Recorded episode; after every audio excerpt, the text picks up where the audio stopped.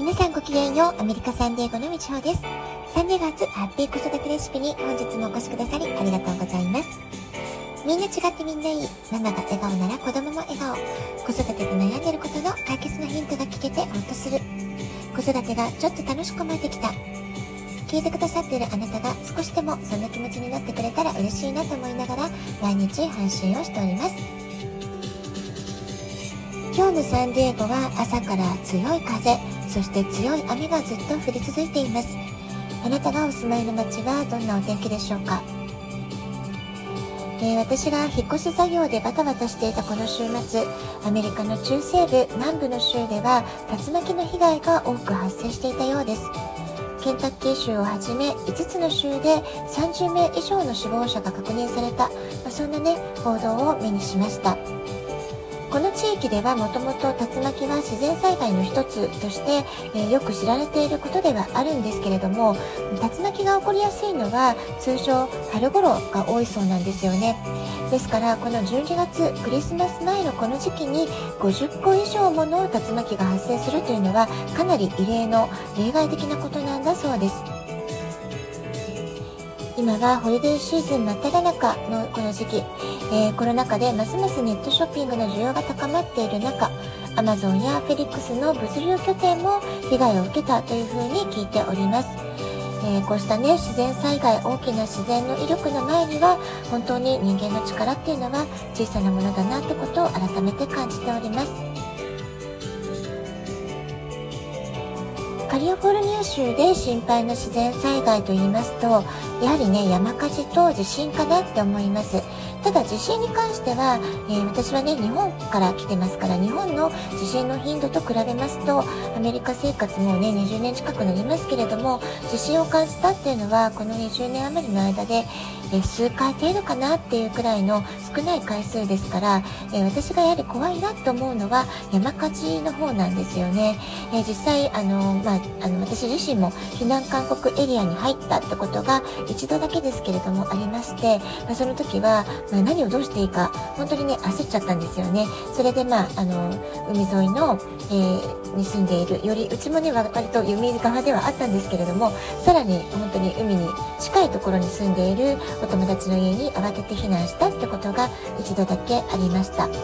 ですから今でもその時のことをやはりね、ハロウィンの頃、サンタアナの強い季節風、熱を乗った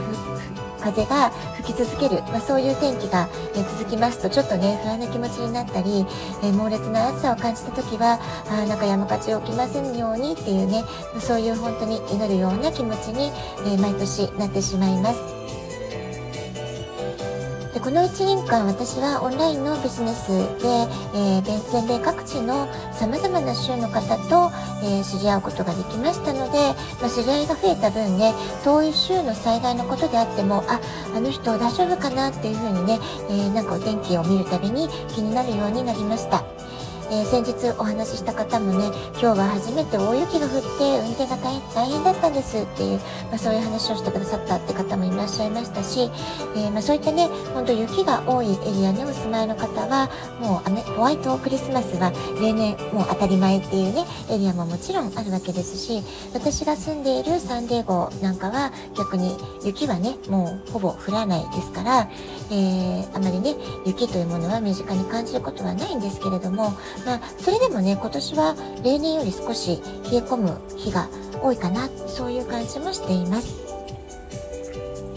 で私はもうテレビを見なくなってからかなり長い時間が経ってきたなって感じてるんですけれどもこにねテレビを見ないシャットアウトしていてもなおこうした大きな自然災害のニュースとか交通事故などのニュースっていうのはどこからともなく耳に入ってくるもんなんだなってことも改めてね感じた、えこの23日を過ごしておりました。まあ、やはりね、ネットで何でも情報は飛び込んで入ってきますし、それからいろんな方とね、お話をして、このローカルの口コミネットワークの中でも、いろんな情報に触れることが、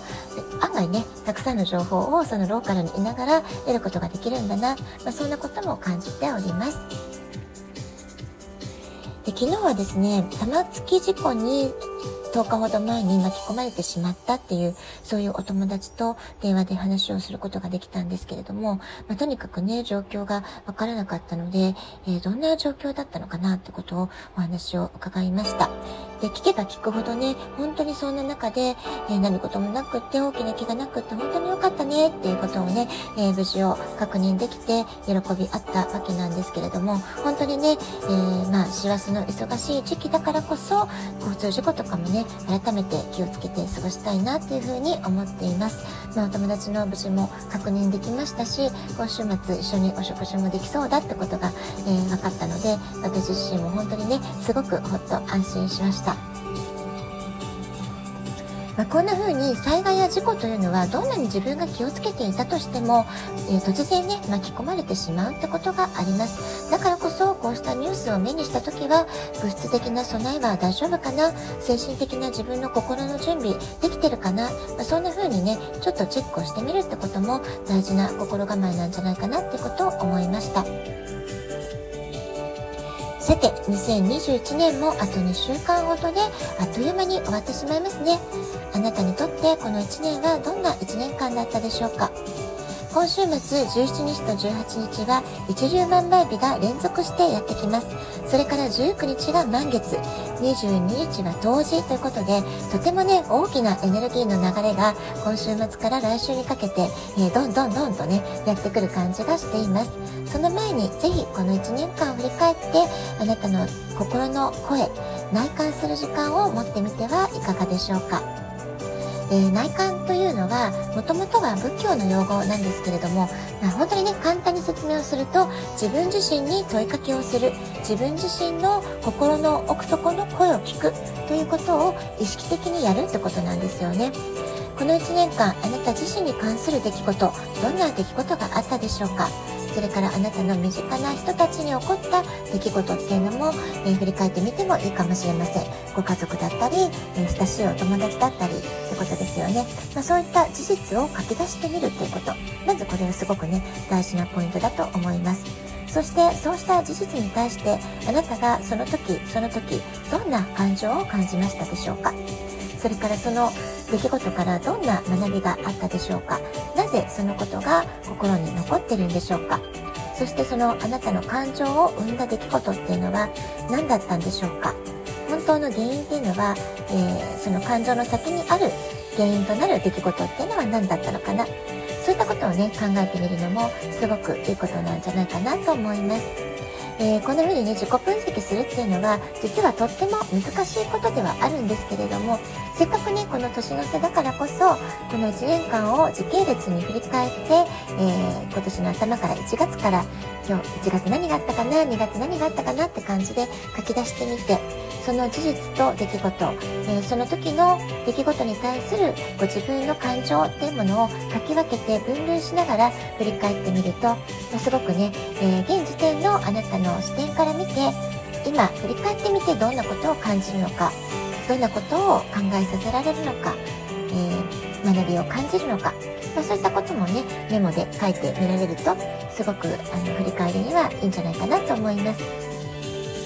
そしてこうした作業をするときは、あえてアナログに紙にペンで書き出すというね、えー、そういうやり方の方が効果が高いというふうに言われています。きっとこうご自分の頭でしっかりと考えて、その思考をね、えー、指にえ、送って紙に書き出すというね自分の体を使って、え、書き出していく、まあ、そういうプロセスを経ることできっとこの1年間のあなたの学びがどんなものがあったのか成長のプロセスはどんなものだったのかそういったことがね必ず浮かび上がってくるんじゃないかなというふうに思います。ぜひやってみてください。